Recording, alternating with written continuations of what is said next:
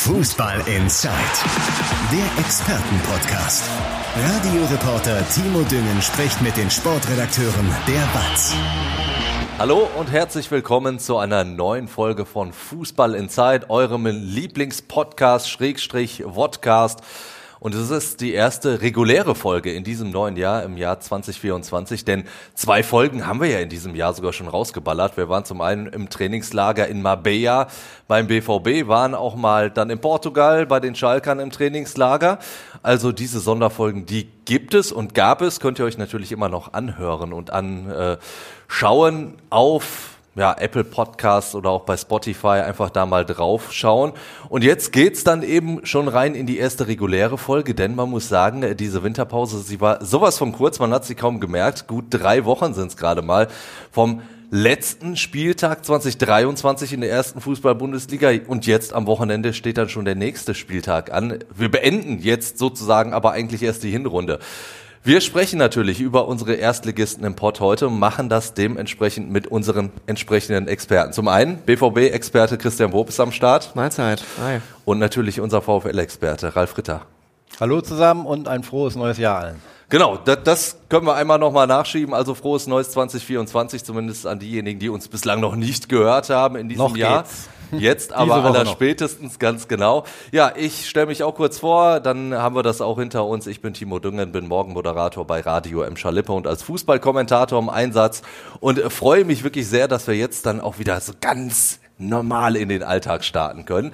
Christian hatte diesen Alltag natürlich nicht ganz so. Er war nämlich im Trainingslager schön in Marbella, während wir hier Dauerregen hatten und uns jetzt den Arsch abfrieren, hatte er zumindest mal so ein bisschen Sonne getankt.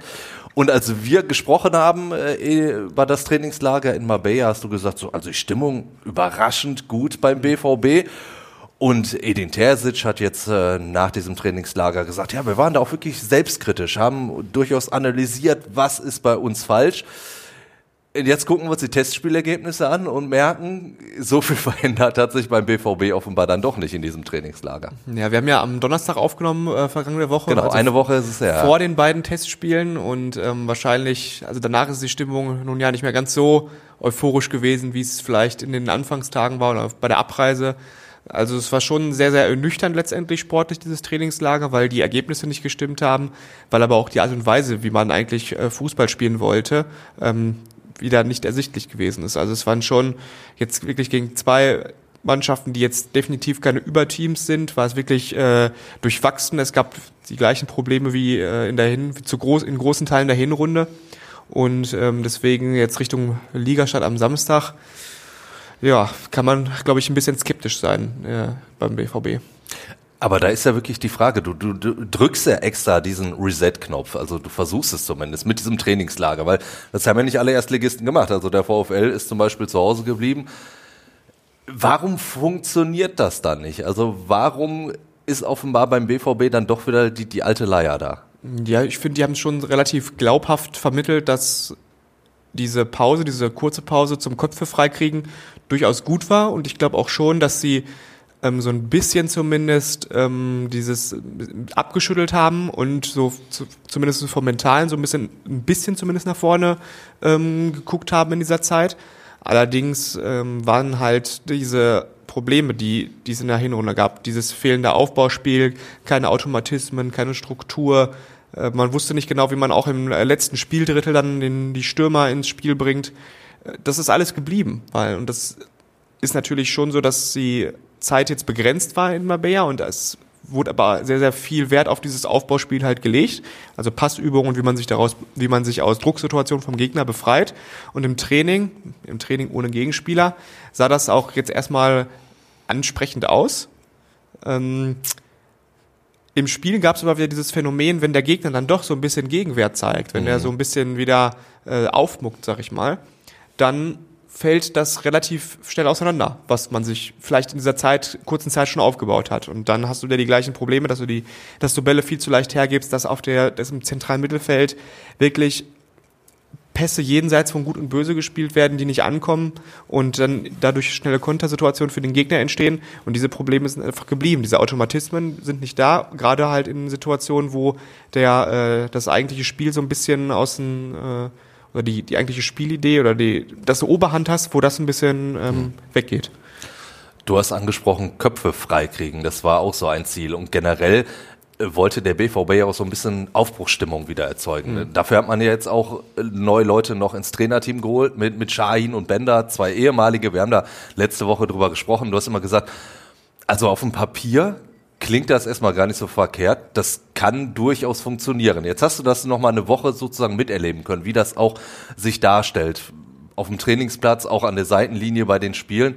Bleibst du bei dieser Einschätzung, das kann funktionieren oder bist du jetzt vielleicht sogar ein bisschen skeptischer oder sagst, ey, das wird auf jeden Fall funktionieren. Ich glaube schon. Also ich kann mir schon weiterhin vorstellen, dass das funktionieren könnte, ähm, weil auch das Feedback von den Spielern war ziemlich gut, auch vom, vom ersten Eindruck her, wie sich Schein und Benner da gegeben haben.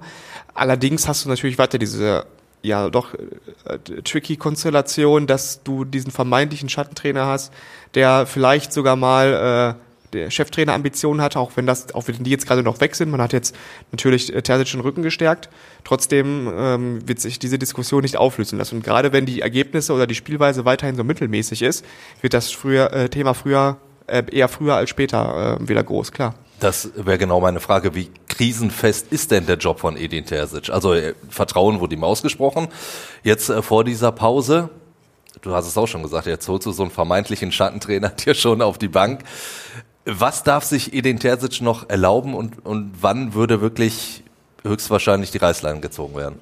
Ich kann, also die Reißleine wirklich, was sie immer definiert, definiert haben, wenn die Champions League, die, direkt, die direkte Champions League Qualifikation wirklich ähm, ja außer Reichweite gerät, dann musst du halt nur, dann musst du halt da wirklich Konsequenzen Gut, dann könnte es schon so spät sein, ne? wenn sie außer Reichweite ist, dann oder droht außer Reichweite zu sein. Ja. Aber ich, ich glaube jetzt, wenn jetzt die Ergebnisse erstmal stimmen und die Gegner sind ja relativ, äh, sagen wir mal so, die schlagbar, also gehören jetzt nicht zu den absoluten Top-Gegnern, ja. die, äh, gegen die man spielt. Ähm, wenn wenn man dann mal davon ausgeht, dass da ordentlich Punkte gesammelt werden, ähm, wird das, glaube ich, äh, Terzic auf jeden Fall den Rücken stärken, obwohl ich jetzt nicht sehe, dass sich innerhalb der nächsten zwei, drei Wochen der Spielstil oder die, die das Attraktive wirklich fundamental, äh, fundamental ändert. Also ich glaube schon, dass der äh, das jetzt erstmal äh, eher relativ sicher im Job ist, weil das wäre ja auch so total ein totaler Gesichtsverlust von der Vereinsebene, wenn du jetzt ihm den Rücken stärkst, neue Co-Trainer gibst und dann äh, zwei, drei Wochen später direkt die Reißleine ziehst, weil da musst du dich ja fragen, warum warst du nicht so konsequent ja. und hast vorher schon gesagt, ja, sorry, das geht nicht weiter so. Ne? Dann lieber da den Neustart mit Vorbereitung, so hast du wieder dann in dem Fall, dass du den, dass du auf der Trainerposition was veränderst, zwei, drei Wochen verloren. Das glaube ich nicht, dass sie das tun werden. Gut, gab es im Fußball schon häufig, oder Ralf? Also dass genau diese Situation da, da ist. Nochmal nachfragen, äh, Darmstadt, Köln, Bochum sind die ersten Gegner. Ne? Und Heidenheim genau noch Und Heidenheim. Äh, also da du ja neun beziehungsweise Ja, natürlich, klar, du musst jedes Spiel, her, ne? du musst jedes Spiel Sonst, gewinnen. Äh, Klar. Wird es dünn für Terzic, ne? vor allem in den ersten beiden Spielen, wenn das schief gehen sollte. Ja, aber ich glaube trotzdem. Ist nicht mehr viel mit Rückendeckung. Denke ich als Außenstehender. Aber ja, aber trotzdem, selbst wenn sie jetzt, weiß ich nicht, 1, 1 oder 2, 2 in Darmstadt spielen, glaube ich jetzt nicht, dass dann, also das wäre natürlich schon ernüchternd und ein krasser Rückschlag und der Druck wird höher ja. werden, aber es ist, glaube ich, nicht so, dass du dann direkt danach nach einem Spiel was ändern. Aber, nee, aber nach 3, 4 hast du eine Tendenz. Und ja, wenn die ja. schief geht, dann bei den Gegnern genau. aus Dortmunder Sicht. Genau. Ne? Ja, absolut. Bochum gewinnt in Dortmund, das ist klar. Ja gut, aber vorher sind es dann immerhin noch zwei Spiele, die Dortmund potenziell gewinnen könnte. Wie wirkt Edin Terzic auf dich? Ich weiß, wir haben da letzte Woche schon drüber gesprochen. Da hast du gesagt, ihr hattet noch nicht allzu viel Kontakt, aber das spielt ja vieles rein. Also ja, na, zum einen wurde ihm der Rücken gestärkt, zum anderen wurde aber auch kurz vor der Pause ordentlich auf ihn eingeprügelt. Durchaus ja auch zu Recht, weil es war ja berechtigte Kritik, die an ihm geäußert wurde. Und jetzt hast du halt diese, diese Shahin-Nummer, die ja einfach nur mal da ist. Also mhm. da, da kann ja jeder sagen, der möchte nur unterstützen und, und Nuri Shahin kann auch sagen, ich bin nur hier, um zu unterstützen. Geschmäckler hat's ja aber trotzdem. Hm. Ähm, ich finde schon, dass er oder dass die, die, die, dass er nach wie vor das Gleiche eigentlich ausstrahlt, wie, ähm, wie in der Hinrunde. Also er lobt halt immer in dieser Terzic-Art, er lobt halt dann seine Mannschaft, dass er viele gute Sachen gesehen hat. Auf der anderen Seite ähm, gab es dann auch wieder Dinge, die uns Zitat irgendwie nicht gefallen haben. Und das ist, es ähnelt alles irgendwie dem. Also ich sehe jetzt keine, keine gravierenden Unterschiede hm. im Vergleich zur Hinrunde, aber ich glaube schon, dass er, ähm, dass er dass man das schon mitnimmt. Also, dass du, weil du halt jetzt auch wieder in dieser Woche, finde ich, keine spielerischen Fortschritte irgendwie dir erarbeitet hast. Und ähm, also ich glaube schon, dass ihm bewusst ist, wenn wenn es jetzt schief gehen sollte in den nächsten zwei, drei Spielen, dass dann auch seine Position zumindest wieder in, äh, ja, in den Diskurs gehen wird. Wie reflektiert er sich denn selber? Also kannst, kannst du das einschätzen? Ist er so ein Typ, der, an dem das wirklich auch sehr nagt und der sich selbst sehr, sehr hinterfragt? Oder ist er eher so ein Typ, der sagt, ey, ich bin von meinem Weg sowas von überzeugt, komme was will, ja, Rückschläge gibt's immer und, und Kurven und Höhen und Tiefen. Glaube schon, also es wurde allgemein ja gesagt, dass man sehr selbstkritisch gewesen ist, auch im, im Trainerteam und auf der äh, sportlichen Führungsebene. Aber ich schätze ihn schon so ein, dass er von, also dass er von seiner Art schon ziemlich überzeugt ist. Also das, das merkst du auch, wenn du, es gab ja auch in der, in der Hinrunde häufig diese, dieses, äh, diesen wunden Punkt, wenn man kritisiert hatte, dass der Spielstil eher passiv war, sei als aktiv. Und das und dieses Spielstil kritisieren, das nagt, glaube ich, schon an ihm. Und ähm, auch die, also ich glaube schon, dass er, ich weiß nicht, natürlich nicht, man weiß nie, wie es intern funktioniert, aber jetzt von außen, von der Kritik, finde ich, dass er da schon sehr dann, ähm, ja, vielleicht ab und zu auch mal dünnhäutig, dünnhäutiger reagiert, weil er eben sehr davon überzeugt ist, von dem, wie er arbeitet. Wie es dann intern ist in der Aufarbeitung, kann ich wirklich nicht beurteilen. Aber von außen ähm, ist es äh, ist, ist schon deutlich sichtbar, dass er von dem, wie es läuft und so, sehr überzeugt ist, ja. Nun war es ja bei Borussia Dortmund so, dass es ja mehrere Themen jetzt gab in dieser kurzen Pause. Zum einen natürlich diese neue Trainerkonstellation, dann sind natürlich auch die Neuzugänge große Themen gewesen. Der erste ist jetzt auf jeden Fall schon da, von dem du sogar sagst, das ist der wichtigere von den beiden. Man hat mit ihr Marzen jetzt einen, einen Außenverteidiger geholt, den man auch wirklich ganz, ganz dringend braucht, weil sonst halt keiner da mhm. ist beim BVB aktuell. Mhm. Ja klar, äh, Benzibaini ist beim Afrika Cup, Riasson ist noch länger verletzt und äh, dadurch sind schon, weil es im Trainingslager noch nicht ganz ersichtlich war, wann Marzen jetzt kommt, ähm, hat Terzic natürlich super viel ausprobieren müssen auf der Position. Der hat äh, zum einen äh, Gil Bueno gespielt, der ist sonst U23 Linksverteidiger, äh, auch Stamm. Und du siehst auch, dass er dass er gute Ansätze hat, aber auch ist noch weit weg vom Bundesliga-Niveau. Ja. Dann 19-jährigen Henry Blank, ähm, der das, der wirklich einer der Gewinner, würde ich sagen, in diesem Trainingslager war, der super Eindruck hinterlassen hat. Und am Ende sogar noch hat Nico Schotterbeck da gespielt, auch im zweiten Spiel. Also ich glaube, wenn jetzt ähm, also Martin ist ja noch nicht ähm, offiziell vorgestellt und ich weiß jetzt auch nicht, wie viele Trainingseinheiten er dann bis Samstag mit der Mannschaft haben würde. Deswegen glaube ich schon, dass jetzt Schotterbeck zumindest Richtung Darmstadt da noch die erste Option ist. Aber um auf deine Frage zurückzukommen, klar, du musst dich auf dieser Position, wenn du ähm, wenn du irgendwie auch noch ein bisschen mehr Spiel, Spielkultur da haben möchtest, also so ein bisschen Guerrero ähnlich, ähm, spielen möchtest, dann brauchst du halt so einen Marzen, der offensiv äh, also sehr sehr ähm, ja, gefährlich sein soll, der ein hohes Tempo mitbringt. Also das sind schon Attribute, gerade dieses ähm, spielerische und den Spielaufbau auch über die Außenverteidiger äh, zu ziehen, was in der Hinrunde auch nicht der Fall gewesen ist. Ähm, wenn du dadurch verstärken möchtest, dann ist Marzen sowohl jetzt in der Breite als auch in der Spitze wahrscheinlich eine Verstärkung für den BVB. Trotzdem, er wird ausgeliehen vom FC Chelsea und ich habe sowas von, so ein Wort wie Übergangslösung auch mhm. zum Teil gelesen. Also das ist jetzt nicht einer, auf den du lange bauen wirst. Ja, es gibt zumindest keine Kaufoption für ihn. Ja. Ähm, es soll aber Konstellationen geben, dass es möglich ist, ihn im Sommer zu verpflichten. Also das ähm, gab es zumindest die äh, Medienberichte dazu, dass es wohl dass er seinen Vertrag verlängern soll und dass es dann irgendwie eine Ausstiegsklausel gibt für den Sommer, die der BVB ziehen könnte. Wie die, Konze wie die Konditionen da sind, kann ich jetzt nicht beurteilen. Es war aber jetzt halt nicht möglich, ihn direkt, also weil es überhaupt nicht ins Budget gepasst hätte, ihn mhm. jetzt direkt zu holen. Chelsea würde sowieso lieber verkaufen als äh, nochmal ausleihen, weil sie auch Geld brauchen für eigene Transfers, für Financial Fairplay und so. Ähm, deswegen war das jetzt, glaube ich, die so eine doch relativ kreative Lösung, irgendwie dieses Problem bis zum Herbst, äh, bis zum Herbst, bis zum Frühjahr zu überbrücken. Ja. Und dann muss man mal schauen, wie sich Marzen gibt. Also wenn er wirklich diese Verstärkung ist, gerade auch in spielerischer Hinsicht, musst du ja eigentlich, wenn du den Bedarf siehst auf der Position, nicht auch in der Spitze zu verstärken und er überzeugt, dann muss das ja zwangsläufig auch ein Kandidat sein, ähm, wo du dich im Sommer halt verbessern könntest noch.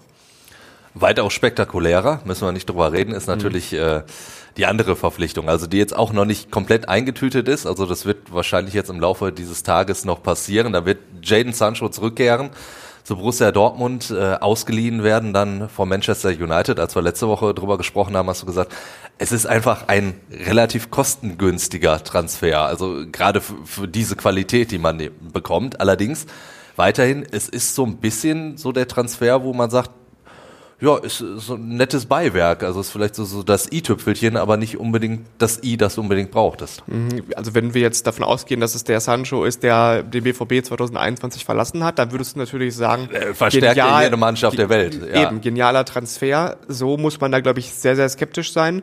Auch jetzt vom BVB war zu hören, dass man sich über den äh, Fitnesszustand äh, so gut es geht informiert hatte. Das lässt ja auch schon mal so die Hintertür offen, dass da vielleicht, also heute ist der Medizincheck, dann wirst ja. du halt natürlich klar die Werte haben.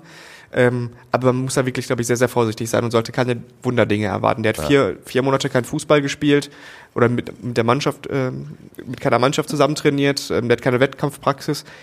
Es, also für mich ist es eine, eine ziemliche Wundertüte und das wird super spannend äh, sein, wie er sich jetzt äh, in Dortmund zeigt in den ersten Spielen.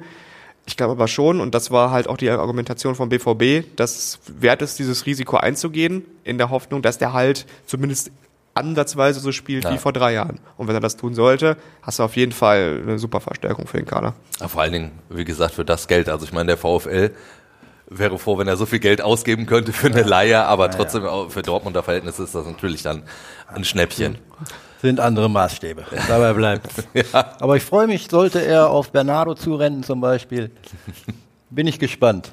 Ich habe schon einen Punktsieger im Kopf. also Ralf ist auf jeden Fall schon, schon ein bisschen in weiter. Derby-Stimmung ist ja, ja, jetzt schon eine Derby-Stimmung. Derby nee, nee. Wenn wir uns so auf jeden Fall noch nicht. genau, wenn wir uns auf jeden Fall darüber freuen, dann hier bei dem smarten Kollegen Wob. Bei Fußball in Zeit drüber sprechen zu können. Dann gab es natürlich die Nachricht, dass Aki Watzke äh, 2025 sich zurückziehen wird. Was hat das für eine Bedeutung? Also ich meine, der, der gehört hier jetzt ja quasi zum Inventar, war, war, war die Person nach außen schlechthin. Was, was bedeutet das für Borussia Dortmund? Wie würdest du das als BVB-Reporter einschätzen? Man muss ja immer so vorsichtig sein mit, äh, mit Überhöhung, aber da kann man definitiv irgendwie vom Ende einer Ära sprechen. Auf jeden Fall, er war die prägende Figur für diesen Verein, für dieses auch ähm, für das System, was er letztendlich da aufgebaut hat beim BVB. Und das wird unfassbar schwierig, diese, also du kannst ihn auf jeden Fall nicht eins zu eins ersetzen, weil das wäre auch einer seiner Beweggründe, ähm, kürzer zu treten, weil halt auf diese Geschäftsführerposition und mit der sportlichen Gesamtverantwortung so viel Druck einprasselt und er so viele Aufgaben äh, zu erledigen hat, dass das dass er jetzt schon gesagt hat, wer soll das denn bitte schön eins zu eins übernehmen? Also ich gehe stark davon aus, dass es eine Umstrukturierung geben wird, irgendwie ja. dieser äh, Vorstandsebene, ähm, dass es äh, vielleicht dann so eine Art Geschäftsführer Sport geben wird. Und ähm, ja, wie, wie du das jetzt, wie du die Positionen auffüllen kannst, sehr gute Frage. Also es bietet, also ich finde jetzt, dass sich keiner sowohl intern jetzt total dazu aufschwingt, der muss das aber unbedingt machen. Also es ist jetzt nicht so wie damals zum Beispiel, dass du vor, ich glaube, irgendwie ein oder zwei Jahre im Voraus bereits Kehl als Zorg-Nachfolger aufgebaut mhm. hast. Das war ja jetzt nicht der Fall. Mm, und auch extern muss man gucken, wer frei ist, wer, wem man das zutraut, wer auch von der Philosophie her äh, zum, zu dem Verein passen könnte. Äh, wer keine verbrannte Erde irgendwo hinterlassen hat, glaube ich, ist glaube ich auch ein wichtiger Punkt.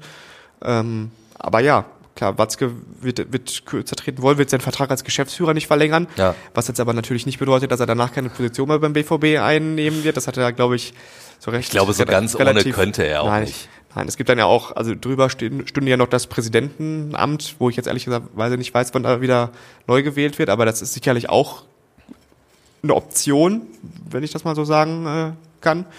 Ähm, ja, es wird, also es wird einschneidend und es soll ja auch relativ fix jetzt schon gehen. Also im Sommer möchte er die sportliche Gesamtverantwortung abgeben und dann halt so eine Übergangsphase einleiten. Und in dieser Übergangsphase soll er Konzept herstellen, wie es dann strukturell beim BVB ab Herbst 25 weitergehen könnte. Und ähm, bedeutet ja auch so, also wenn du jetzt schon dafür verantwortlich bist, dieses Konzept zu erstellen, mhm. hast du ja relativ freie Hand, selbst Teil dieses Konzeptes in irgendeiner Form zu werden. Also es wird eine sehr, also nicht nur sportlich, weil also man geht natürlich jetzt nicht nur sportlich in so eine ungewisse Zeit, sondern halt auch auf dieser Führungsebene. Ja. Und das wäre deutlich leichter, wenn es zumindest sportlich stabil laufen würde. Aber auch da müssen wir jetzt sehen, wie es da weitergeht, weil jetzt Champions League Qualifikation verpassen, gerade mit, der, mit den einer, neun Millionen durch diese Reform, dann hast du plötzlich ganz andere Themen, als deinen Verein irgendwie strukturell umzubauen.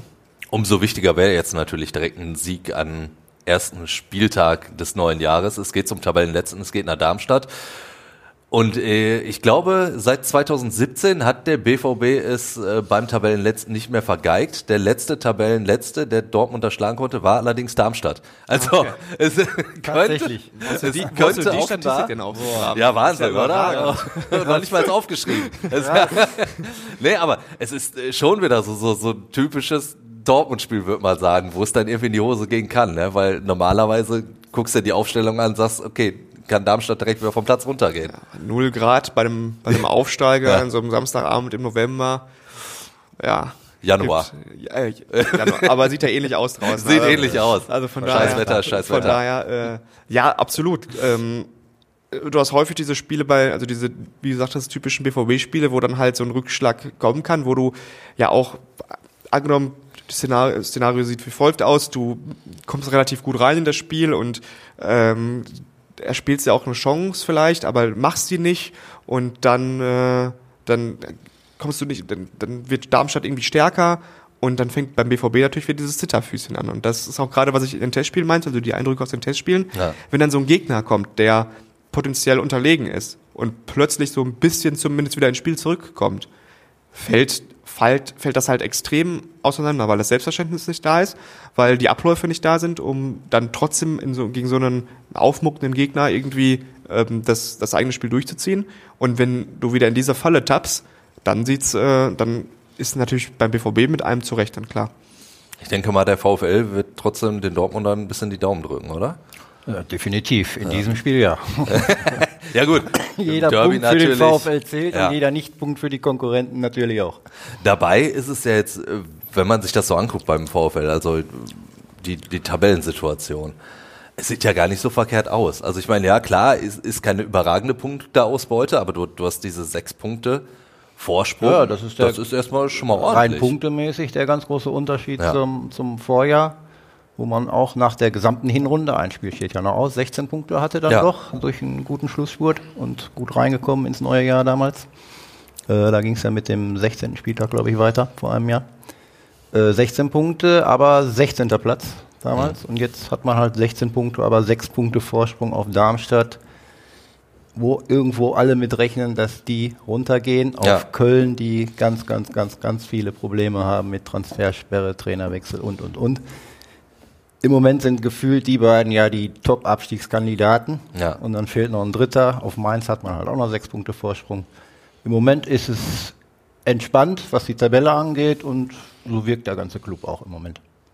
Dementsprechend Entspannt und ja, zuversichtlich. dementsprechend ruhig. Ich meine, wir haben uns ja jetzt auch äh, im Vorfeld noch mal ein bisschen unterhalten. War es jetzt auch beim VfL? Ich habe ja schon fast Angst gehabt, ich hätte irgendwas verpasst, aber Nein, es, es, war- es war wirklich äh, ganz entspannt. Es gab jetzt nichts irgendwie mit, mit äh, irgendwie Transfers, die ganz, ganz heiß gehandelt wurden.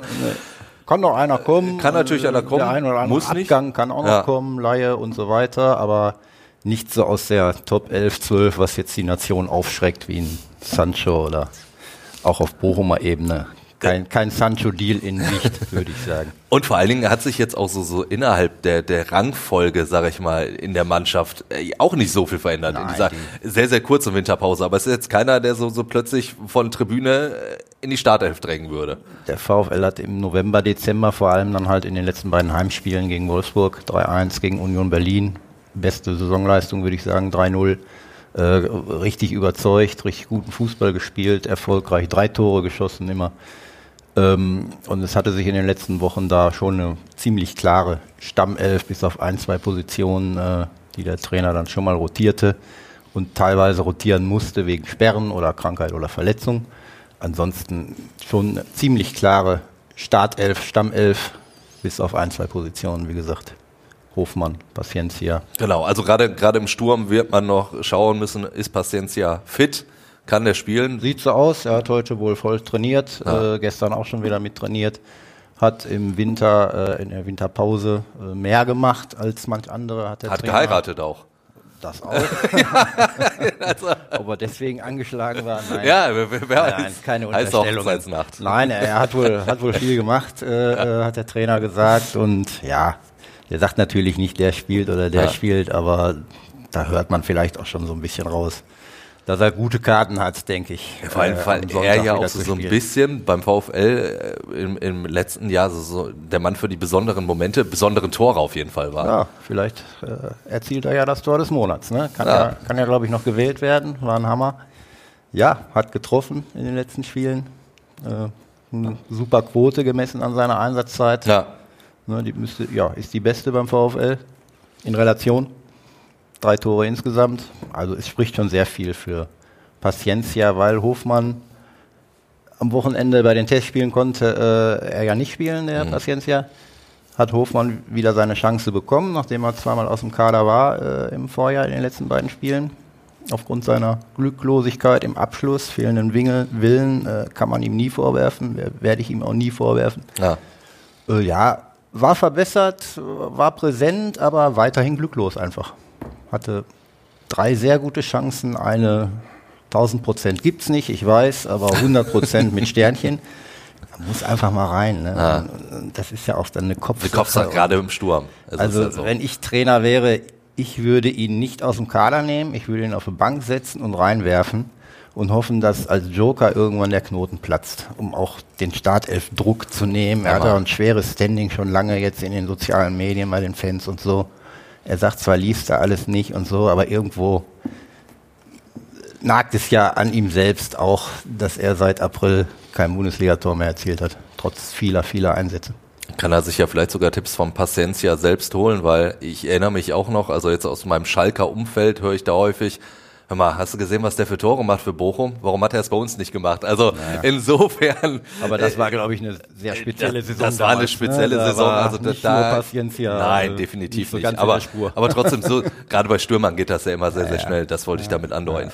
Ja, also äh, personelle Veränderungen wird es jetzt in diesem Winter wahrscheinlich nicht mehr ganz große geben. Vielleicht kommt noch einer. Genau, muss aber für die nicht, ne? Offensive, der aber über den Sommer hinaus dann äh, bleiben soll. Also keine Laie bis Saisonende wie Sancho oder so. Ja, äh, richtig interessant wie jetzt aber dann wahrscheinlich so, so Richtung Sommer. Also äh, da gibt's ja einige, die durchaus wie immer interessant einige. werden. Ja. Einige Personalien fangen wir an mit, mit Kevin Schlotterbeck. Ja. Also äh, Ja, mit mit sich ich- mittlerweile so ein bisschen zum, zum Abwehrchef gemausert, Absolut. aber Der nur ausgeliehen. Nur ausgeliehen vom SC Freiburg, genau wie im, im letzten Halbjahr der Vorsaison. Bochum wollte ihn ja schon im, im Sommer fest verpflichten. Schlotterbeck hätte da auch nichts gegen gehabt und er wird auch diesen Sommer nichts dagegen haben, weiter in Bochum zu spielen. Der VfL auch nicht. Da wird es dann an Freiburg hängen. Wie hoch ist der Preis? Und je nachdem, wie er performt, ne, vielleicht gibt es dann doch noch höherklassige Clubs. Nicht höherklassig, aber Ja, weil Höherklassig genau, wir im gehen ja davon aus, finanziellen dass der VfL weiterhin erstklassig bleibt, im weil finanziellen Bereich. sonst wird sich das natürlich auch schon wieder alles Aber äh, bei. Schlotterbeck, ich bin da diesmal ganz optimistisch, dass der fühlt sich so wohl und der geht da so voran, der hat also so ein tolles Standing und der ist halt einfach so ein, so ein gute Laune-Typ, ohne zu überdrehen, ja, wenn es zu gut Deutsch scheiße läuft, dann haut er auch auf den Tisch. Also ist genau so ein Typ, den, den man sich wünscht, auch als Trainer und, und der fürs Team halt wichtig ist. Ist Mitte 20, 26, also passt wunderbar, das wäre für Bochum wirklich toll, wenn der bleiben würde. Und er hat natürlich bei den Fans auch ein Stein im Brett, ne? nach dem Absolut. Tor damals in Berlin. Das Tor in Berlin unvergessen. Die Bilder noch vor Augen. Jetzt hat er wieder einen Doppelpack. Nicht wieder einen Doppelpack, aber wieder äh, Ja. per Kopf getroffen und sogar zweimal. Er sagte, war letzte Mal bei der TSG Backnang in der Verbandsliga der Fall. Im Testspiel jetzt gegen Ja. äh, Vitesse Arnheim. Zwei Kopfballtore und ja, kann so weitergehen für Schlotterbeck. Eine weitere sehr, sehr interessante Personalie wird natürlich äh, Takuma Asano werden. Also momentan beim, beim Asien Cup, also wird jetzt auf jeden Fall dem VfL auch schon mal äh, fehlen. Ja. Wie schwer wiegt das jetzt erstmal aktuell? Lass uns erstmal beim, beim Aktuellen bleiben. Ja, total äh, ähm, ähm, schlecht, schlimmer Ausfall für den, für den VfL Bochum auf jeden Fall. Taku ist nicht eins zu eins zu ersetzen. Ich finde, er hat in dieser Saison nochmal einen Sprung gemacht. Er war schon immer gut, immer schon schnell und quirlig und wendig und überhaupt. Aber diese Saison hat er wirklich hervorragend äh, performt. Liegt an der Schokolade. Lag in diesem Spiel komplett an der Schokolade ja. von Union Berlin. Danke nochmal. Für die, die es nicht mitbekommen haben, also er hat sich kurz bevor er den Treffer erzählt hat, noch ja. ein Stückchen Schokolade in die Schnute geschoben. Ja. Und dann hat es offenbar sehr gut funktioniert. Ja, und er hat auch hinterher versichert, ohne diese Energie hätte es nicht geklappt. Er hat dann das 1-0 gemacht. Ne? Also. Nein, ähm, er hat sich wirklich nochmal in den Fokus gespielt und äh, sein Vertrag läuft halt aus im Sommer. So der VfL ist seit einem Jahr dran, in mehreren Runden, auch äh, vor kurzer Zeit nochmal äh, mit ihm und seinen Beratern zu versuchen, den Vertrag vorzeitig zu verlängern. Die Beraterseite blockt da aber ab, ist doch klar, die sondieren den Markt. Laut Sportbild ist Borussia Mönchengladbach unter anderem dran und ja, Taku ist 29 Jahre, er spielt hervorragend, er hat von der Verhandlungsposition heraus mit dem auslaufenden Vertrag halt alle Möglichkeiten im Sommer. Und das wird sich noch ein bisschen ziehen, bis da eine endgültige Entscheidung getroffen ist. Noch macht sich auch der VfL Bochum Hoffnung. Ich persönlich würde schätzen, wenn er weiter so spielt, äh, dass er nicht zu halten sein wird aus ja. finanziellen Gründen. Jetzt auch gerade beim Asien Cup, also wenn er da performt, ja. so als wenn er da sich natürlich nochmal ins Rampenlicht ja, spielt, dann ist vielleicht auch Gladbach noch eine Nummer zu klein. Warten wir es ab. Das wird nicht das letzte Gerücht sein, denke ich was sich um Takuma Asano dreht. Ähm, für Bochum wird es äh, definitiv schwer, ihn zu halten. Der Wille ist da, aber. Ja.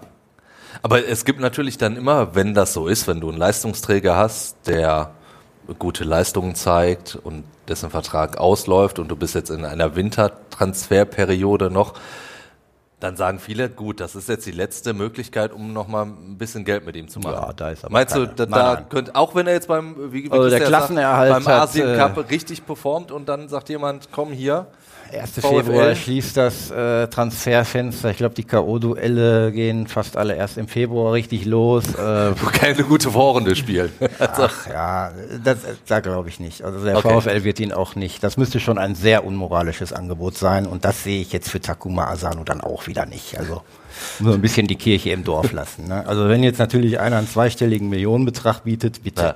Dann ist er natürlich weg, aber das ist jetzt utopisch. Aber er wird ja im Sommer äh, also wenn er ablösefrei ist, ein dickes Handgeld kassieren. Das ja, wird er sich ja auch genau. nicht nehmen also, gehen lassen. Also, ja. Nein, für einen Wintertransfer spricht absolut 0,0. Der wird, der VfL braucht ihn auch, um die Klasse zu halten. Aber das ist doch schon mal was Schönes, was wir dem Bochum dann zumindest noch mit in, an die Hand geben können, dass du sagst, Asano, also bis zum Sommer trägt er das VfL. -Trikot. Im Fußball soll man nie, nie sagen. Klar, Aber ich habe mich gut. jetzt gerade auf 0,0 festgelegt, da bleibe ich dabei.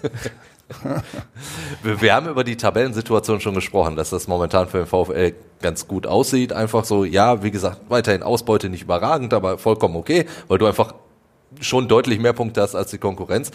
Jetzt habe ich äh, gelesen, ein äh, ausgewiesener Fußballexperte und Rekordnationalspieler, Lothar Matthäus hat gesagt, am ja, Ende wird es für den VfL nur für Platz 16 reichen. Ja, was was hältst du dagegen? ich halte dagegen, dass er nicht recht haben wird, was er ja auch gesagt hat, dass er hoffentlich nicht recht haben ja. wird. Nein, ich sag, Bochumer wird so 14., 13. Definitiv. Aufgrund der Heimstärke, die sind eingespielt, die haben gute Leute, die haben bisher zumindest wenig Ausfälle. Darf natürlich nicht zu viel passieren. Gibt ja viele Faktoren, die da immer eine Rolle spielen. Aber wenn es so weitergeht wie zuletzt, äh, dann wird Bochum genug Punkte holen, um am Ende, ich sag, 14. zu werden. Und wenn das so wäre, wäre es das dritte Jahr in Folge, dass man überstehen würde in der ersten Liga, dann käme man schon in, ins vierte. Natürlich noch Zukunftsmusik und reiner Konjunktiv, aber das, das wäre schon eine Riesennummer.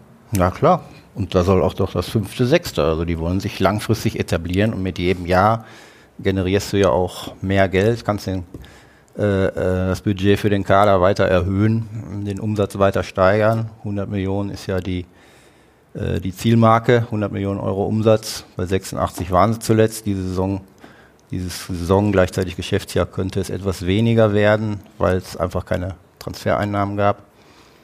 Aber die sind da auf dem Weg und sie sind auch überzeugt davon, dass sie diesen Weg erfolgreich fortsetzen werden. Und, und was mir beim VfL so gut dabei gefällt, ist, dass man das alles sehr, sehr ruhig angehen lässt. Also da auch nicht überdreht. Also ich erinnere mich, also die Älteren von euch werden sich vielleicht auch noch erinnern, so Mitte der 2000er, äh, als der MSV Duisburg nochmal in der ersten Liga gespielt hat. Der damalige Präsident Walter Helmich, der hat dann davon gesprochen direkt, der MSV muss mindestens die dritte Kraft im Ruhrgebiet sein, wenn nicht sogar an Schalke oder Dortmund vorbeiziehen. Das war so damals mindestens. seine Zielsetzung, ja. mindestens. Ja.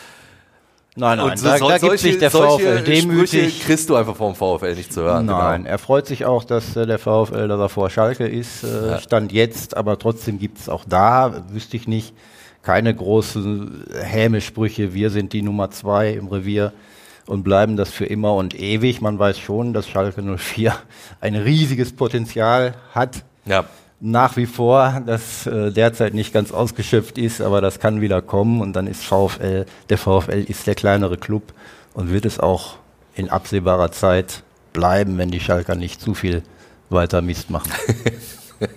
ja, das hoffen wir natürlich auch Nein. weiterhin nicht. Also das Schalke gehört schon auch wieder in die erste Liga und wird hoffentlich auch bald wieder sein, definitiv. Jetzt am Wochenende Werder Bremen. Angstgegner. Angstgegner, ja. ja, ja, Da, da, da gab es schon richtig auf der Mütze, erinnere ich mich. Die letzten fünf Spiele, wobei drei davon jetzt 2009, 2010 waren, ist lange her, aber auch letzte Saison äh, zwei Niederlagen, 0-2, 0-3, gar kein Tor gemacht gegen Bremen. Ähm, ja, Duell auf Augenhöhe, echt offen. Bremen hat gefühlt im Moment deutlich mehr Probleme, haben ein paar Verletzte äh, in der Innenverteidigung. Velkovic ist wohl auch nicht ganz fit wird wahrscheinlich nicht spielen, äh, Stand jetzt. Ähm, Pieper fällt sowieso aus. Boré wechselt, Stand jetzt ziemlich wahrscheinlich, also da rechne ich nicht mehr mit. Da ist ein bisschen Unruhe, gibt Kritik, ja. dass der Kader zu dünn ist, auch intern so ein bisschen. Ne? Wenn interne Probleme oder Kader zu dünn, Kritik am Manager, an, an, Clemens Fritz. Ja, wenn es von den eigenen Spielern kommt. Also öffentlich wird von Bittencourt, Bittencourt jetzt, genau. äh, der Trainer hat es gesagt, dann ist das nicht so ein gutes Zeichen. Ja. Aber ja, trotzdem bestimmt kein Selbstläufer gegen Werder Bremen zu gewinnen. Die haben die letzten drei Bundesligaspiele auch nicht verloren. Ja, wird ein spannendes Match, denke ich. Aber ich glaube, dass Bochum äh, aufgrund der Heimstärke, die sie zuletzt da gezeigt haben im Ruhrstadion mit den Fans im Rücken, gute Karten hat. Dann wieder sind wir, gut dann sind wir doch schon fast beim Tippen. Jetzt hau Wieder raus. gut ins neue Jahr zu starten. Was ist dein Tipp? 3-1. 3-1 für den VfL. Auch ohne Asano. Christian, du hast den VfL ja auch durchaus länger verfolgt. Was ist dein Tipp? Ich tippe äh, 2-1, weil einer der Angststürmer, Füllkrug, hat er nicht auch immer, oder war es Duxch, der immer so gefährlich war? Füllkrug hat äh, im letzten Heimspiel gegen Bochum die beiden Tore gemacht ja, und im mal. Rückspiel ja. ein Tor gemacht. Guck mal, der, der spielt ja mittlerweile woanders. Deswegen gibt es ein 2-1 für den VfL. 2-1, okay. Also nur Duxch trifft, oder wie? Ja, genau. Okay. Bei äh, meinem Tipp trifft kein Bremer, aber ein Bochumer. Komm, macht das Paciencia. 1-0 für den VfL. Und dann äh, tippt man natürlich auch noch Darmstadt gegen den BVB. Ich glaube jetzt äh, mit dem kleinen Sancho-Boost, den es geben wird, der Transfer ist jetzt gerade fix geworden, ja. wird, der BVB Na, das wird der BVB das Ganze mit 2 zu 1 gewinnen und die Krise vertagen. ja, wobei so ein 2 zu 1 in Darmstadt, das klingt schon fast wieder ja. nach, nach Krise, je nachdem, wie dieses 2 zu 1 zustande ich kommen glaub, würde. Die, also jetzt gerade in den ersten Spielen nehmen die, glaube ich, alles mit, was, äh, also Punkte bringt. Alles, was, was Punkte bringt. Dann ist ja Spielziel zweitrangig, wobei das dann mittelfristig wieder ein Thema wird ja. natürlich, aber erstmal geht es nur um die drei Punkte. Ralf. Ich sag 2-0. 2-0. Komm, dann, dann sage ich jetzt. Für Dortmund. Sage ich ein 3-0 für den BVB. Also richtig, den, den besagten Sancho-Boost, den wird es hoffentlich geben. Ja, wir werden das natürlich verfolgen, werden dann auch wieder sprechen, genauso wie wir es heute gemacht haben. Danke dir, Christian. Danke, Ralf. Hat sehr, sehr viel Spaß gemacht. Ich hoffe euch natürlich auch. Und wenn ihr äh, Fragen, Anregungen, Kritik habt, ihr wisst das, dann meldet euch gerne bei uns. Hallo at fußball-insight.com, das ist die passende Mailadresse. Und ansonsten könnt ihr euch über WhatsApp bei uns melden. Die passende Nummer ist in den Show Notes. Und dann hören wir uns nächste Woche wieder. Bis dahin. Ciao, ciao. Tschüss. Ciao. Fußball Inside, der Expertenpodcast. Von den Lokalradios im Ruhrgebiet und der Watz. Jeden Donnerstag neu, überall, wo es Podcasts gibt.